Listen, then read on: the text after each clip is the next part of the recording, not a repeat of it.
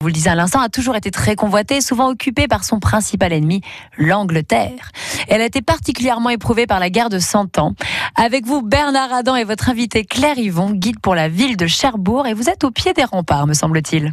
Exactement, et nous voici devant l'un des vestiges de la ville qui nous rappelle que c'est une ville également qui a connu beaucoup d'invasions, beaucoup de guerres, beaucoup de conflits.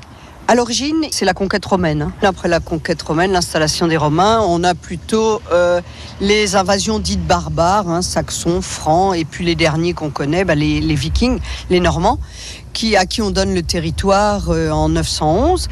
Et puis donc, euh, à Cherbourg, les ducs normands montaient pour en fait euh, chasser, puisqu'il faut savoir qu'entre Cherbourg et, les marais de 40 ans, on avait une forêt, et donc ils venaient chasser en Cotentin et apprendre l'ancienne langue de leurs ancêtres, le norrois. Donc Guillaume a résidé au château de Cherbourg, bien sûr, et ce château euh, s'est amélioré dans les types de défense.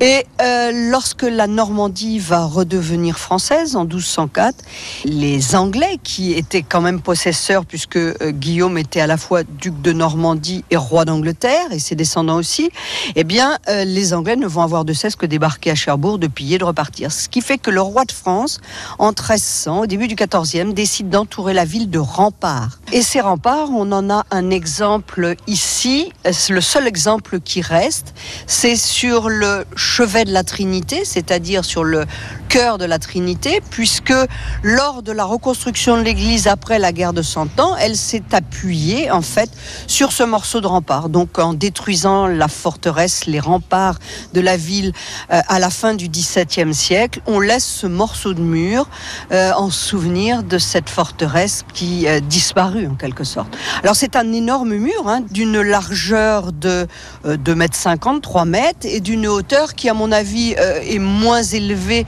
qu'auparavant mais constituée de roches euh, puissantes hein, comme le grès armoricain, ce grès armoricain qu'on appelait le roule autrefois, d'où le nom de notre montagne.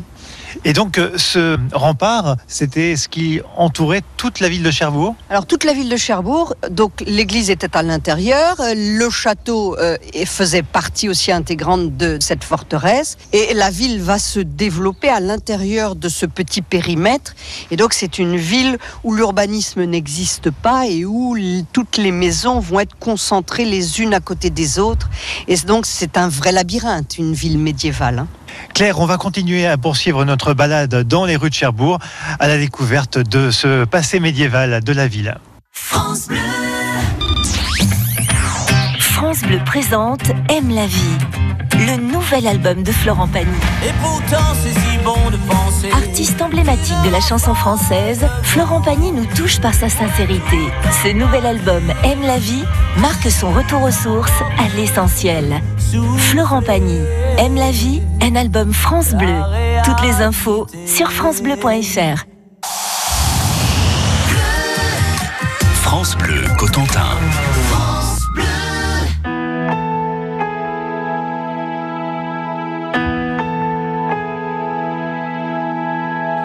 J'ai le cœur usé comme un disque rayé qu'on a trop écouté. J'ai le cœur up un tube de disco qu'on a dansé de trop. J'ai le cœur vinyle qui part au quart de tour. Et sur ma platine, faut que ça tourne là.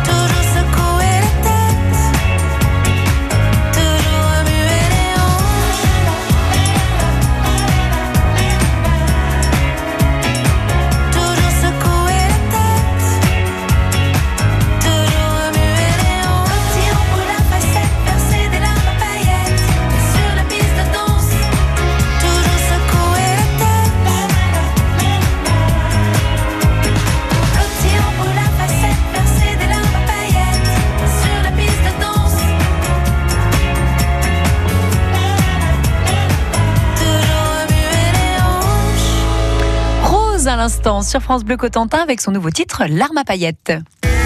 Suivez le guide, on visite la Manche sur France Bleu Cotentin.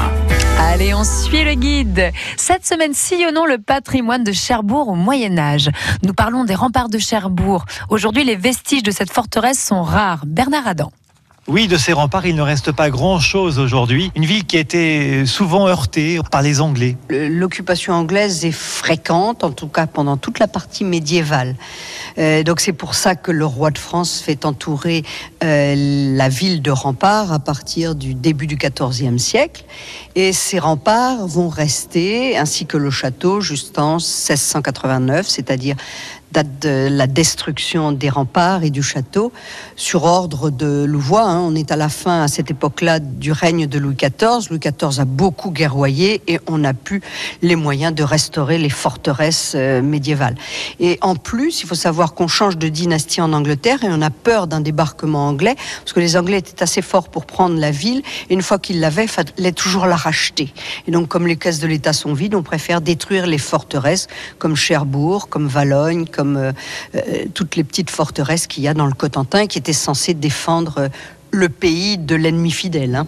Alors- Alors, ici, on voit euh, une fresque qui peut euh, nous donner une idée de ce que pouvaient être les remparts à l'époque. Et on est dans l'église de la Trinité pour euh, pouvoir découvrir cette fresque. On a une frise en fait qui représente les scènes de la Passion du Christ et euh, la dernière scène représentée est la crucifixion. Et juste avant, vous avez représenté en fait une ville derrière ses remparts. C'est intéressant de pouvoir imaginer que c'est effectivement la ville de Cherbourg derrière ses remparts. Donc on aperçoit euh, sortant des remparts, hein, euh, dominant les remparts, l'église Sainte-Trinité. On aperçoit bien cette église.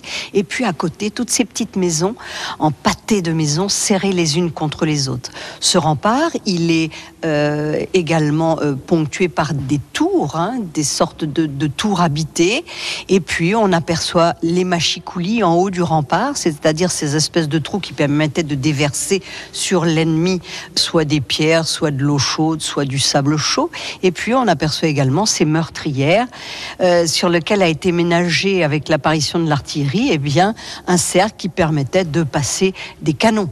Donc une vraie forteresse qui permettait bien, de lutter contre cet ennemi fidèle, l'anglais, qui passait sa vie au Moyen Âge à débarquer, à essayer de prendre la ville, à repartir, à la piller. En fait, ça a été leur sport favori pendant toute l'époque médiévale.